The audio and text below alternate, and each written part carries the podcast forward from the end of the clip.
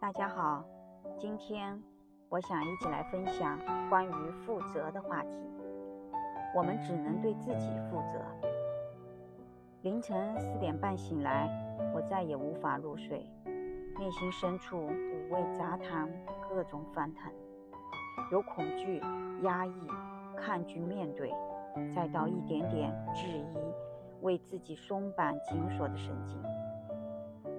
不由得再度发出内心的一阵感慨：我们无法让所爱之人为我们负责，更无法替你所爱之人承担痛苦。我们只能对自己的生命负起责任。我有一位深深敬重的恩师，在我心里，他是那么的完美、自信，永远那么乐观、聪明、灵活，又不失风趣。似乎跟他认识的十几年以来，从没看到他消沉的一面。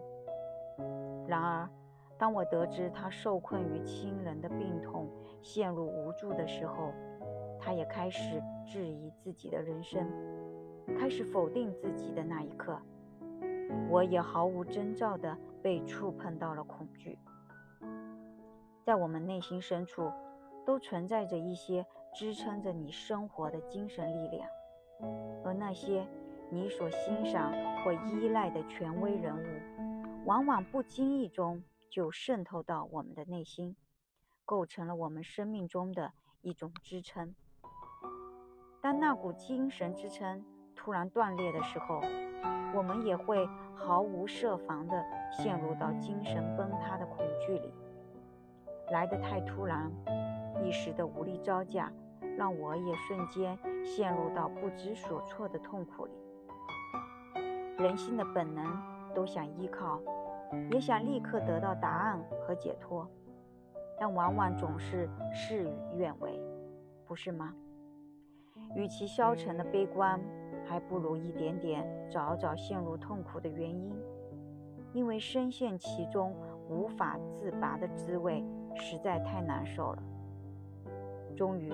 暂时从工作中抽身出来，我躲进让我感觉安稳的车里，一点点去感受被触痛到的伤口。当我们赖以信任的精神力量也开始动摇的时候，我也突然开始质疑自己的信念。脑中瞬间冒出的恐惧感，似乎在告诉我：那么强大的人都快撑不住了。我还有能力去面对后续人生的困境吗？我真的可以吗？恐惧之下，随之而来的便是无助、脆弱、茫然，而又陷入更深一层次的恐惧。但是就这样深陷其中，不去作为了吗？这些年，无数次的体验告诉了我，不是他人不愿给你依靠，而是。没有人可以做到对你的生命负责，而我们自身也不是真的在他人看来的强大，因为我们也有太多脆弱无助的时候。我们能调节好自己的情绪，那就已经很不错了。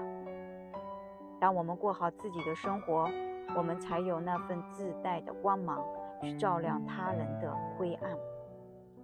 所以，当恩师带给我的内心冲击，让我再度从另一个维度面对了自己的恐惧，也修正了我自己的信念。没有谁是天生的强大，都是在生命的磨砺中一点点变得淡定。很多时候，看似强大的外表之下，都隐藏着一颗脆弱的心，但这并不妨碍我们日渐美好。恰恰是当你熬不过去的时候，耐着性子等待着这般情绪慢慢流走，不去抗拒，不去逃避，试着换一个角度看待痛苦，跳脱出跳脱出世俗的观点去对待人生，那么曾无法跨越的艰难，也就在这个过程中一点点流逝，因为时间在走。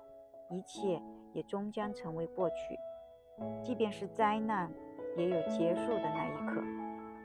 而那一个个磨难，也构成了你生命中一次次的转机和蜕变。感谢大家的收听，再见。